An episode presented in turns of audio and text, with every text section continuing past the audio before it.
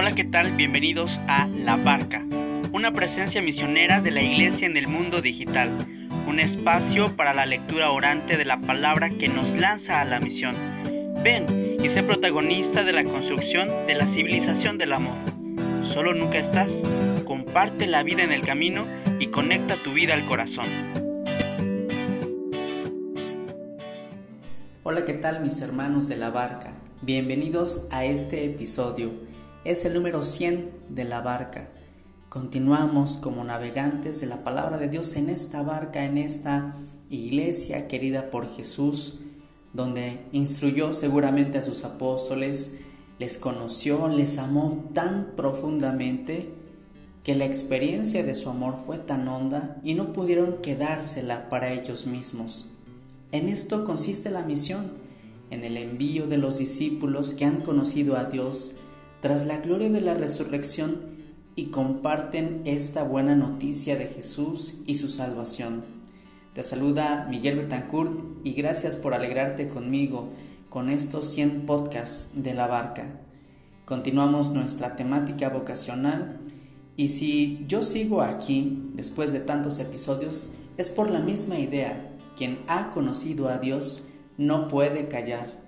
Estas palabras un sacerdote ejemplar que ha fundado una congregación de misioneros aquí en México, hombres y mujeres, ha calado tanto, ha pegado, ha hecho eco en mi vida y en la vida de tantos más que he conocido, que dejamos casa para ser enviados por algún tiempo haciendo una experiencia de misión. Quiero compartirte un poco de esto después de concluir ya la formación en el seminario con alguna fecha probable de ordenación diaconal. Vuelvo al amor primero, a la misión. Reconozco que de una misión fui sacado y a una misión seré enviado.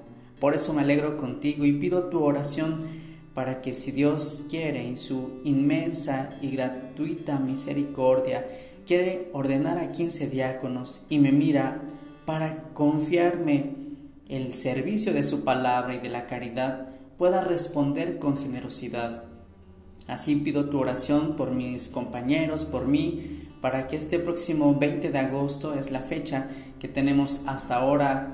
Claro, sabemos que todo puede cambiar. En broma digo algunas amistades, si el semáforo cambia a morado, bueno, pueden haber algunas modificaciones. Mientras quiero poner la mirada en Dios, dándole gracias a Él por la misión, porque de joven, de adolescente, escuché esta invitación. ¿No te gustaría ser misionero? Tú puedes ser misionero por un año, por dos o para toda la vida. Esta idea me movió y de rodillas en la oración poco a poco fue permeando en mi historia hasta el grado de decirle sí Señor. No solo un año, no solo una promesa para vivir al estilo misionero por un tiempo limitado. Quiero mi vida contigo, entrego mi existencia a ti. Sé de la fragilidad, de las debilidades. Sé que tal vez no esté jamás listo. Sin embargo, aquí estoy, Señor, confiando en que tú me llamaste, en que tú me mostrarás el camino y me llevarás aquellos a quien tú quieras llegar.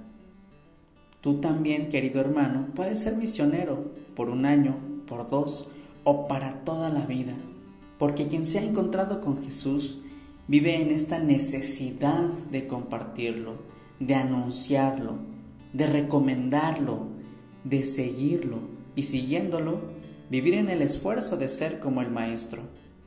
Lo he dicho ya en tantas otras ocasiones, todos somos misioneros en virtud de nuestro bautismo. Así que si tú eres bautizado, puedes ser un misionero. Eres un misionero que ha de activarse y no vivir solo la fe pasivamente.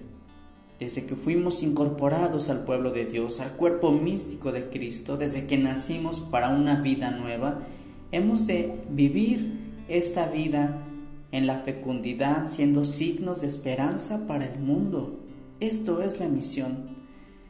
Te preguntarás por este título del episodio. Tú puedes ser misionero por un año, por dos, para toda la vida. Sí, el tiempo es lo de menos. la disposición en el corazón es aquello que mira a Dios y por eso te invita a ti. Este título que he querido poner, te comparto que yo lo vi en la contraportada de tantas revistas, aquella revista que sigue Inquietud Nueva, que yo mismo anunciaba al final de las misas, incluso en las calles, en los semáforos, en el visiteo, casa por casa, y con esta misma invitación tan antigua y tan nueva, que movió mi corazón para salir de casa, insisto, ha sido también el motivo para que otros jóvenes y señoritas salieran de su casa e hicieran una experiencia de misión. Yo vi cómo cambió su vida por completo, cómo permeó el Evangelio. Por eso quiero invitarte a ti también.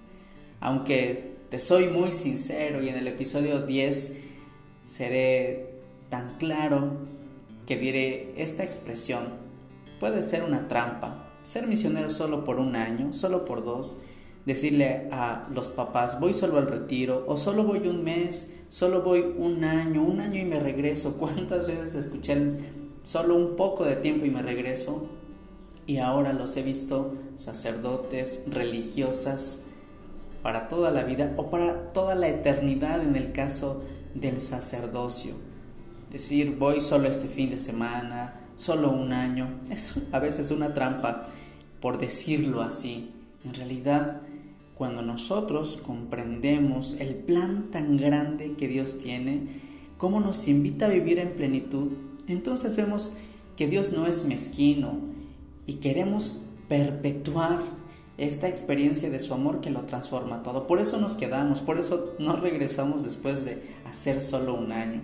Por eso Alguna vez también he dicho contando mi historia vocacional que antes de entrar al seminario yo me decía, si aguanto un año de misión, hasta con estas palabras, ¿verdad? Si aguanto como si fuera una carga, sabemos que no lo es. Pero yo me decía, si aguanto un año en la misión, tal vez podré diez en el seminario.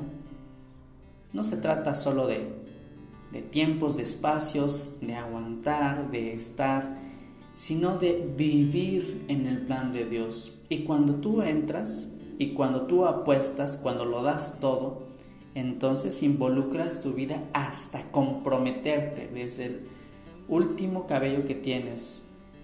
Toda tu vida delante de Dios cobra sentido y vive en la alegría cuando ves que el plan de Dios va más allá de lo que tu imaginación. Y el Señor te invita entonces a darlo absolutamente todo, llenando tu corazón de la alegría que solo Él puede dar. Claro, no todo es color de rosa. Ser misionero no solo es ser turista que va de paseo por los pueblos más lejanos, no es solo altruismo de entrega de despensas entre las montañas o las colonias periféricas de alguna ciudad. La misión no solo es cantar o leer la Biblia, la misión es ser sensible a Dios para llevarlo a los demás paso a paso, día a día. Hasta con el saludo hemos de evangelizar.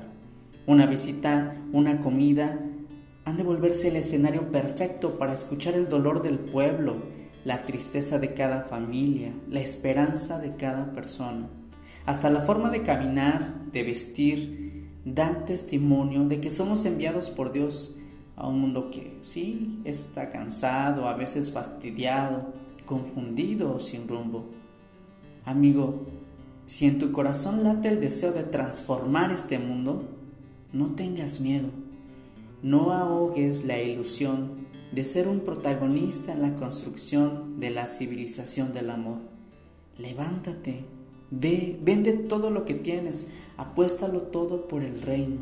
Sé un misionero de Dios en el trabajo, en las circunstancias, si eres casado, si eres soltero, no solo en África, no solo con un velo, no solo sacerdote. Si además el Señor te llama, si descubres un estado específico para tu vocación, ahí, como decía en el episodio 99, donde Dios te plantó, ahí florece, ahí fructifica, ahí vive la misión. ¿Cómo ser misionero? ¿Con qué cualidades hemos de ir para esta misión? Decíamos hace ocho días que no necesitamos solo acumular cosas materiales y llevar ropa, dinero. No se requiere utensilios especiales. Las cualidades de un misionero han de ser espirituales. termino diciendo al menos tres cualidades para un misionero. Uno, la docilidad. Es Dios quien tiene la iniciativa, pero necesita la libertad del hombre para que actúe esta gracia divina. Dios te llevará donde haces falta, donde Él quiere llevar su palabra. Tú eres un instrumento, un camino, un medio, un sacramento. Nadie más podrá mostrar a Cristo como lo haces tú, con tu estilo, con tus ganas, con tus fuerzas, aún con tus errores.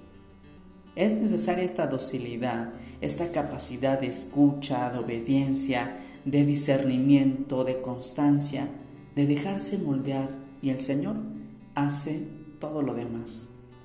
Hemos de decir, hemos de ir con esta conciencia. Nosotros no somos dueños de lo sagrado, sino administradores de las gracias de Dios y testigos de su obrar en el mundo. Docilidad. La segunda cualidad es la valentía. Necesitamos valor para ir, para afrontar, creatividad que nos impulse, que conmueva, que asombre, que impacte en el pueblo, en los demás, en el corazón de quien busca a Dios. Necesitamos esta valentía, esta fuerza para cambiar las estructuras caducas.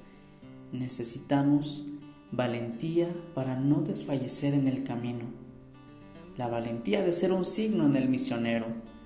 Sé valiente, sé firme y el Señor hace lo demás. Y por último, mucha fe, porque este es el motor y el principio de la misión. Creer en Dios, creerle a Él, confiar en el que nos llamó, descansar totalmente en su providencia. Y así tendremos la certeza de que la fe se comparte, perdón, crece cuando se comparte. La fe se va entendiendo, se va comprendiendo y va creciendo más y más en la medida en que tú la anuncias, la compartes, la llevas. Poco a poco la fe va en aumento, no solo en ti, sino en aquellos que te rodean. Así es que si tú quieres ser misionero solo esta Semana Santa, la que viene, solo un tiempo, un año, dos, yo te diría para toda la vida. No tengas miedo porque el Señor que te conoce quiere que seas instrumento, quiere que le ayudes, que colabores, que pongas en práctica y ejercitando tu mente, tus manos, tus pies para acercarse al que está solo, triste, desamparado, necesitado. Y entonces se transforme la historia, actuando tú actuando Dios. Entonces, piénsala, misionero por un año, por dos, para toda la vida.